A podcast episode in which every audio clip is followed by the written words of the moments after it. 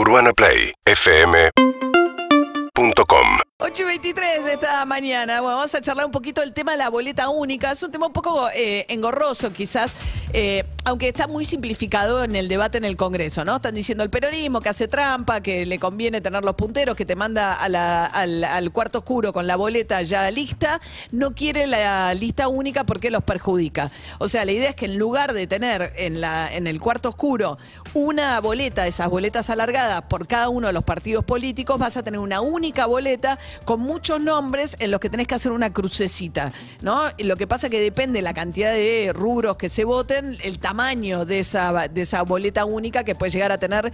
Ayer los Penato, la diputada que lo una de las diputadas que más lo impulsa, en el debate en comisión en la Cámara de Diputados, que finalmente la oposición logró imponerle esta agenda al gobierno, al, al oficialismo y tuvo dictamen de comisión, mostraba una, una, una cartulina gigantesca. Sí, ¿no? sí, mostraba una boleta bastante grande, teniendo en cuenta que estamos hablando de candidaturas, por lo menos está legislando candidaturas nacionales, o sea, Presidente, Presidente, se- diputados, diputados y senadores. A ver, Facundo Cruz es politólogo, profesor de la Universidad de Buenos Aires y de la Universidad Torcuato Di Tella, es investigador de estos temas. ¿Qué tal, Facundo? Buen día. María, buen día, muchas gracias por el contacto. Bueno, a ver, hay una gran cantidad de expertos que están este, circulando allí por la comisión. Eh, ¿Cuál es tu opinión, que la diste incluso en la comisión, sobre eh, si es conveniente o no? Sí, eh, exactamente. A mí me tocó ir hace dos martes, no el martes de la semana pasada, sino el anterior.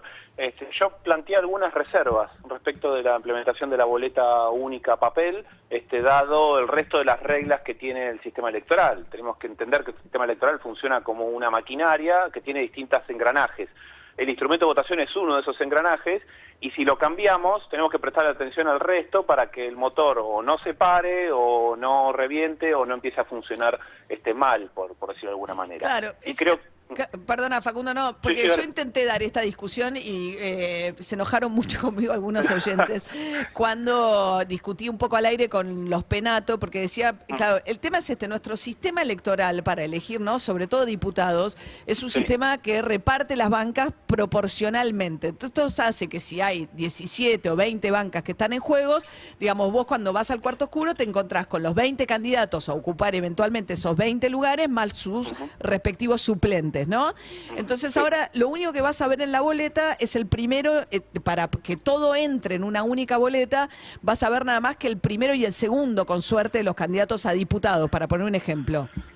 Eh, bueno, el dictamen que salió ayer de la comisión habla de eh, un mínimo de cinco eh, candidatos eh, diputados nacionales, por ejemplo, ¿no? Porque senadores este, se eligen... Tres como este, mucho. Tres, eh, claro, como la lista es incompleta, entonces se ven dos nomás. Pero el problema viene por las provincias grandes, ¿no? Ciudad, provincia de Buenos Aires, Córdoba, Santa Fe y Mendoza, este, eh, que ahí estaríamos viendo en la boleta menor cantidad de candidatos y de precandidatos, porque hay que tener en cuenta también tenemos primarias, este, con lo cual puede haber agrupaciones que tengan competencia interna, entonces van a haber varias listas, con lo cual va a haber que diseñar todo eso de una manera, y ahí se habla de un mínimo de cinco. Ahora, el dictamen también menciona que la Cámara Nacional Electoral puede modificar el diseño de la boleta en vista de que cambie el contexto. Esto es, que cada vez más partidos se presenten a competir y todos tengan que entrar en la boleta única.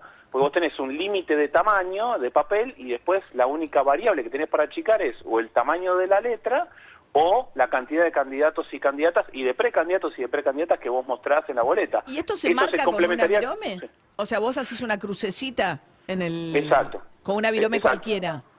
Exacto, vos tenés una, una virome, tenés, podés marcar con una, el dictamen habla de eh, marcar de cualquier señalización, podés este, o pintarlo, podés marcarlo con un tilde, podés marcarlo con una cruz, tiene que quedar clara la voluntad del elector, porque después en el escrutinio provisorio, los fiscales de todas las agrupaciones van a estar cotejando si efectivamente se estuvo votando por esa este, agrupación o no. Claro, si la cruz tam- es lo suficientemente clara. Es, así se armó lío en Florida, en Estados Unidos, en la elección entre Al Gore y George Bush, eh, que era un sistema distinto, porque era un sistema que perforaba un cartón, tipo el antiguo PRODE. Entonces, eh, cual- si no era lo suficientemente, digamos, si no atravesaba todo el cartón, discutían si eso era un voto o no por, eh, por, eh, la, por la persona que estaba semi-marcada, digamos. Eh, Exactamente, al mismo tiempo el, el problema de esa boleta fue que tenía columnas con las distintas opciones y las columnas estaban desfasadas.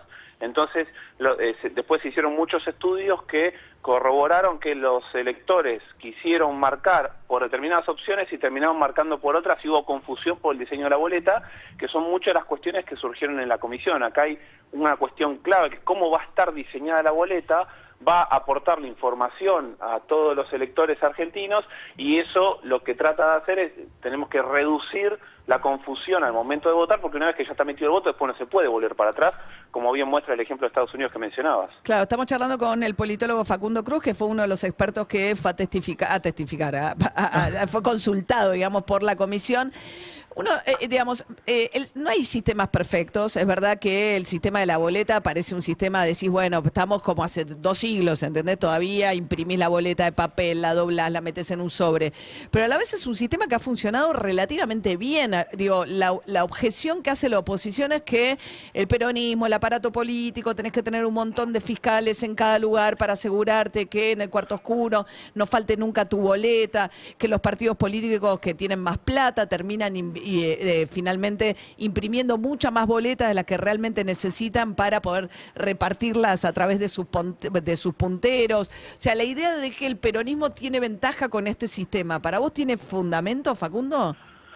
Eh, yo no veo que haya una conexión directa entre el sistema actual y la fortaleza del peronismo, porque de hecho las elecciones del 83 hasta la fecha muestran que ha habido alternancia. Alternancia no solo a nivel nacional, sino también alternancia en las provincias, sobre todo en la, en la provincia de Buenos Aires. Del sistema actual se han beneficiado todos los actores grandes. El sistema de boleta única tiende a darle mejores posibilidades a los actores más chicos a los actores nuevos, porque como bien decías, obviando la necesidad de contar con fiscales que tengan que entrar constantemente al cuarto oscuro para ver si están las boletas, los partidos más chicos tienen garantía que siempre van a estar. Ahora bien, que no tengas que tener fiscales que entren a ver si están las boletas no impide que tengas, o sea, no te, no te exime de que tengas que tener fiscales, porque vos vas a necesitar después los fiscales para el escrutinio provisorio. Con lo cual esta idea de que la boleta única reduce la necesidad de contar con fiscales es más bien un mito, porque al mismo tiempo la legislación electoral en Argentina le exige a los partidos políticos una cantidad de firmas para ser reconocidos y una cantidad de firmas que son suficientes en casi la totalidad del país para cubrir las necesidades fiscales que tienen. Con lo cual acá estamos en realidad discutiendo, tratando de resolver un problema con un diseño de la boleta que en realidad tendría que tener otra discusión, que es la ley de partidos políticos y la ley de financiamiento de partidos políticos y de campañas. Claro, sí, claro, cada, las boletas tienen que ver la forma que toma una boleta también con, como decíamos, ¿no? Un sistema electoral. Por ahí hay sistemas electorales que eligen por distrito. Entonces, por ejemplo, ¿no? Si tuviésemos que elegir en la ciudad de Buenos Aires por comuna, y entonces vos tenés dos, dos candidatos, es todo más fácil, digo, eh, es un sistema, me parece pensado esta boleta para otros sistemas electorales, no para este. Eh, exactamente, y al mismo tiempo, hoy en día, en Argentina es fácil crear un partido político. Los requisitos son muy laxos. Se le pide el 4 por mil del padrón electoral de cada provincia. Esto es el 0,4% del padrón. Juntar esas firmas no es una tarea difícil y eso ha llevado a que en los últimos años la cantidad de partidos reconocidos ha crecido mucho. Entonces tenés más dentro de la boleta única, más, más ítems, más partidos para meter. Claro, lo que pasa es que vos Pero lo que uno podría pensar que los iguala en posibilidades si tienen que estar todos dentro de la misma boleta, que los mejora la posibilidad de ser elegidos. Bueno, depende del lugar que le toque en la boleta. Este, la, para la primaria... Claro, si estás en el medio perdido en una boleta gigantesca es un problemón. exactamente. Esto va a implicar un rediseño de todas las campañas. A mí me parece una locura. Que te marquen, este o sea, te van a tener que decir, eh, buscame acá, en la boleta. Claro. Bueno, en Brasil, por ejemplo, se hace campaña, los candidatos a cargos legislativos hacen campaña con números.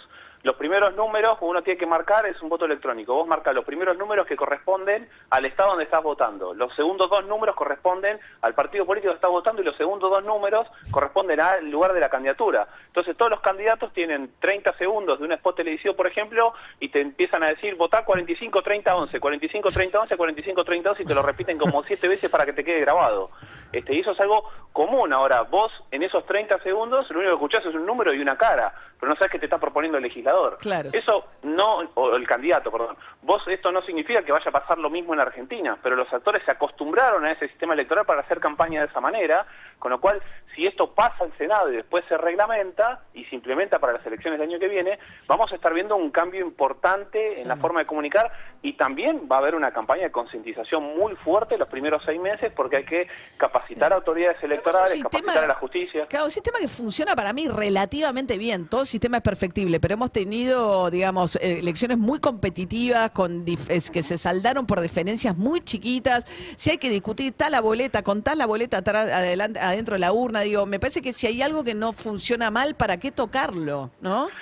Bueno, Eh, la- las elecciones, exactamente, las elecciones no han sido fraudulentas, la justicia no ha certificado esa situación en ninguna elección, al mismo tiempo también se habla de que la boleta única papel es más barata, hubo una presentación el martes pasado de la ex directora nacional electoral Diana Quiodo que mostró con datos, tomando en cuenta el ejemplo de Santa Fe, que la boleta única papel en Santa Fe es más cara que la boleta partidaria, y al mismo tiempo hoy también estamos este, eh, pagando más por boleta por un cambio en la legislación el año 2019, que fue una normativa que impulsó Juntos por el Cambio, que amplió los fondos para enviar a los partidos políticos para impresión de, de boletas.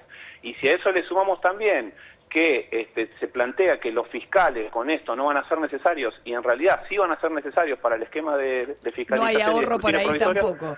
Bien. eh, Exactamente. Entonces Bueno. son tres puntos que se plantean para la reforma, pero que en realidad este, no, no son tan válidos. Facundo Cruz, politólogo, profesor de la UBA en la Universidad Torcuato de Itela. Gracias, ¿eh?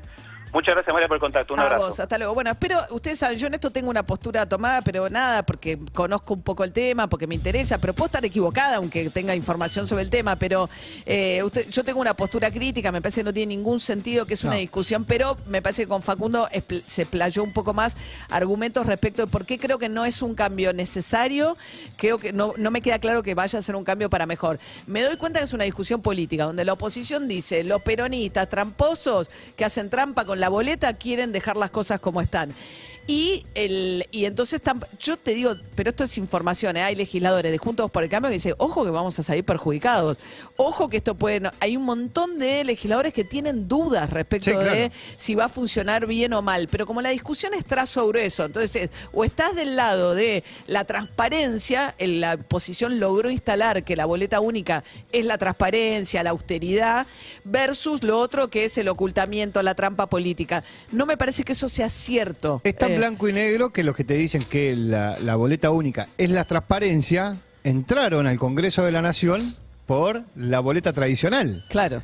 Sea- bueno, pero pueden querer un cambio para bueno, mejor, está bien, pero, digo, eh, pero eso también fue transparente, porque si no también pones en duda tu, tu- tu lugar en, eh, en- en el Congreso. Así es, así que bueno, ahí está, pero la oposición logró, digamos, el dato político es que la oposición juntó votos del peronismo disidente también y le impuso una agenda que el Frente de Todos no quería en la Cámara de Diputados y esto va a ir al recinto de la Cámara de Diputados, hay que ver si se aprueba o no en el Senado. Hay quienes eh, eh, eh, especulaban con que le podría tocar desempatar a Cristina Fernández de Kirchner. Bueno, a ver, hay tres senadores de la Cámara de Senadores que son del oficialismo que apoyan en, a, grandes rasgos la, la boleta única, que son Carlos Espínola, Edgardo Cueider y Guillermo Snopek, que son del oficialismo y ellos apoyan la boleta Mirá, única. Bueno, pues si no, si no nos estabas viendo por urbanaplayfm.com en YouTube o en Caseta O, fíjense, porque quizás se termina de entender la discusión, miren una boleta, miren la que mostró ayer los penatos, fíjense cómo sería y piensen si eso parece más sencillo o menos eh, o más difícil a la hora de hacer una elección